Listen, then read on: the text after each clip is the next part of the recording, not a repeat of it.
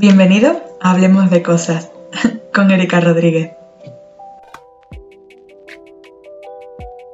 Hola y bienvenidos a Hablemos de Cosas.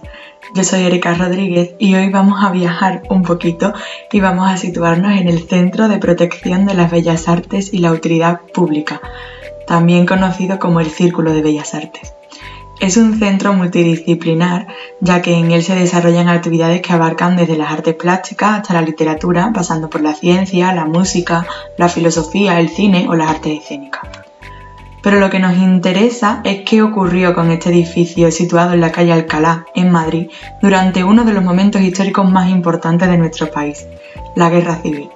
En muchos libros, ensayos, películas y series se ha mencionado el círculo, pero ¿qué es? ¿Qué era? ¿Qué sucedía allí? Pues a todas estas preguntas vamos a darle respuesta hoy. Así que empecemos por el principio. Cuando estalla la Guerra Civil Española, el Círculo de Bellas Artes es incautado por el Frente Popular y toda su actividad inicial se elimina.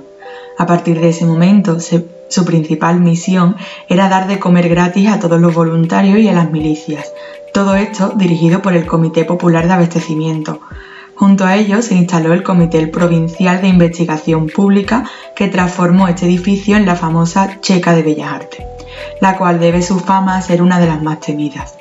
Luego se traslada a la calle Fomento y pasa a llamarse la Checa del Círculo Fomento. Su fama de temible se basa en la atribución de más de 2.000 ejecuciones.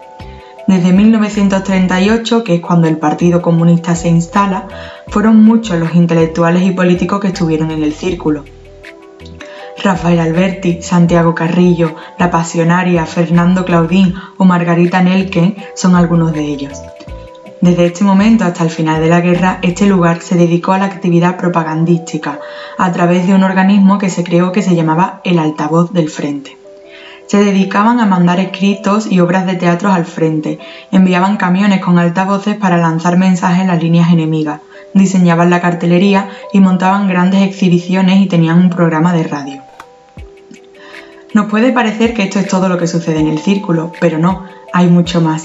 Según el periodista Fernando Conen, fue sede de la Casa del Pueblo, que era la sede del PSOE. En el círculo se crearon dos de los batallones de milicianos más importantes. Fue sede del Comité Popular de Abastecimiento, sede de la Casa de Valencia, desde donde se organizó la evacuación de la población civil, y al final de la guerra fue alquilado por el Ministerio de Hacienda al Partido Comunista.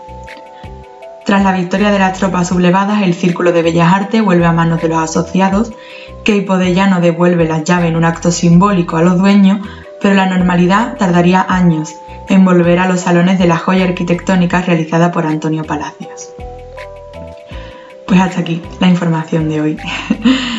si os ha gustado y queréis saber más, os recomiendo el libro de Fernando Cone, El Círculo de Bellas Artes en la Guerra Civil, que os lo dejaré el link en la descripción.